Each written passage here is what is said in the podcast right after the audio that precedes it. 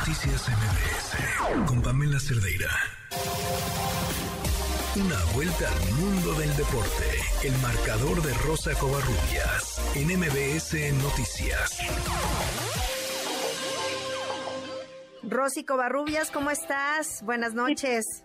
Citlali, ¿cómo estás? Buenas noches. Pues poco a poco ya, pues este, suena pues un poco a Navidad, pero hay que decirlo Navidad futbolística porque estamos prácticamente a semana y media de que arranque el Mundial de Qatar.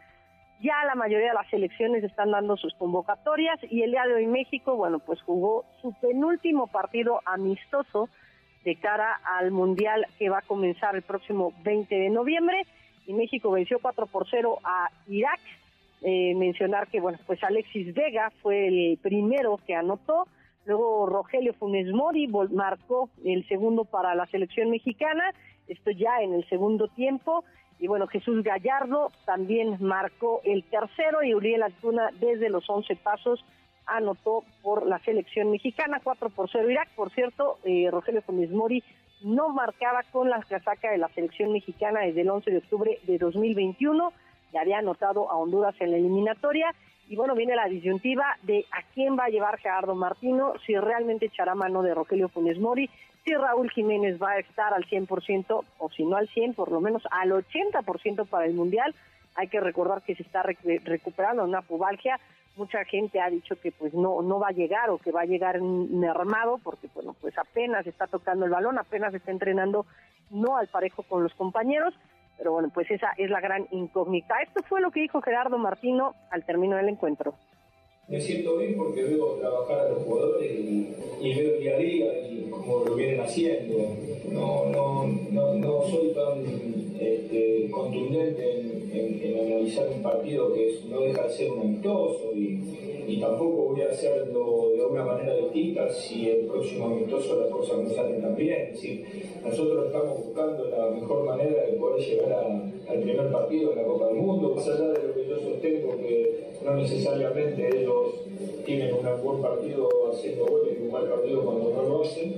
Este, está claro que ellos se sienten bien cuando pueden convertir y el hecho de hacer un gol en el inicio del segundo tiempo seguramente ya se bien a su confianza.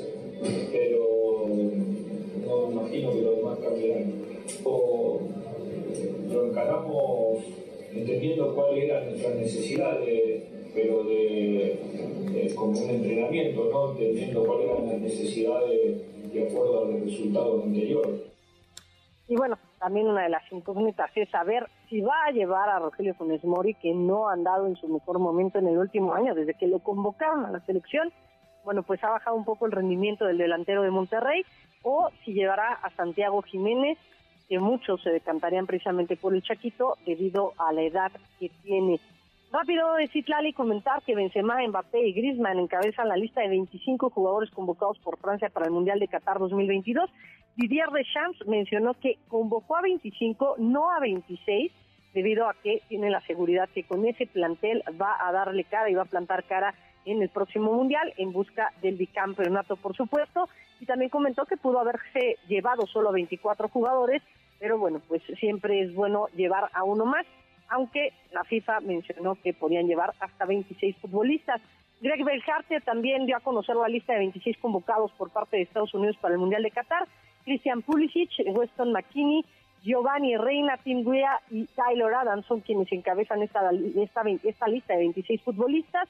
Mencionar que eh, respecto a lo que se refiere al Mundial de Qatar, eh, el día de hoy también Miguel Layún habló respecto al grupo que tiene México en el que enfrentará a Argentina, a Polonia, que son en, el papel los rivales más fuertes. Vamos a escuchar a Miguel Ayun. Nos veían inferiores contra Alemania y el resultado ahí está.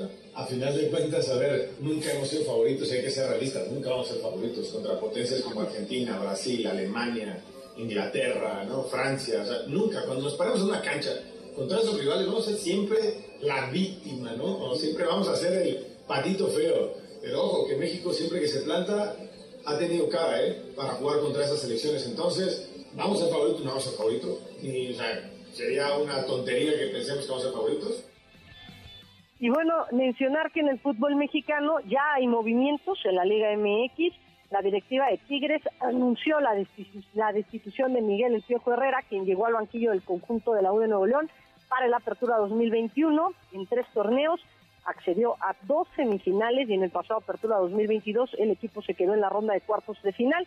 Esto fue lo que dijo este, el, Culebro, el presidente del cuadro de la U de Nuevo León, Mauricio Culebro, respecto a el nuevo técnico o el posible nuevo técnico. Comenté hace unas semanas aquí terminando el torneo, estábamos iniciando un periodo de evaluación, el periodo de evaluación concluyó y la decisión, bueno, ya la conocen. Entonces, que sepan que trabajamos institucionalmente, fue una evaluación, se les dijo, no, yo, yo creo que los, lo comuniqué que era un periodo de evaluación, se concluyó la evaluación y, y esa es la noticia. Bueno, estamos, tenemos opciones, estamos trabajando, estamos avanzados, pero ahorita queremos ser muy respetuosos con el tema de la, de la final femenil. Entonces yo creo que terminando la, la final femenil este, estaremos anunciando algo. Y el que se fue de su equipo fue Nicolás Larcamón, el técnico de Puebla, pues de un paso al costado, no va a ser más el técnico de la franja, incluso en un video a través de redes sociales le dieron las gracias el equipo poblano y precisamente él es quien suena para dirigir a Tigres la siguiente temporada. Habrá que esperar al lunes, no, al martes, Islali, para conocer si es Nicolás Larcamón, que seguramente será Nicolás Larcamón quien se quede en el banquillo de Tigres. Y nada más para finalizar, de comentar que, bueno, pues el día de hoy otra de las noticias que se dio, que han sido relevantes en las últimas semanas, bueno, pues es la de la, la, basquetbolista estadounidense Britney Griner, quien fue trasladada a una colonia penal en Rusia, la norteamericana, hay que recordarlo, fue detenida por posesión de drogas en febrero y en el mes de julio se declaró culpable. Muchos funcionarios estadounidenses, incluso la Casa Blanca, han declarado y abogado por ella. Sin embargo, Rusia no ha cedido y bueno, pues fue trasladada a una colonia penal en este país. Citlali, la información deportiva. Te agradezco muchísimo toda la información, Rosy. Linda noche, hasta luego. Buenas noches para ti también. Noticias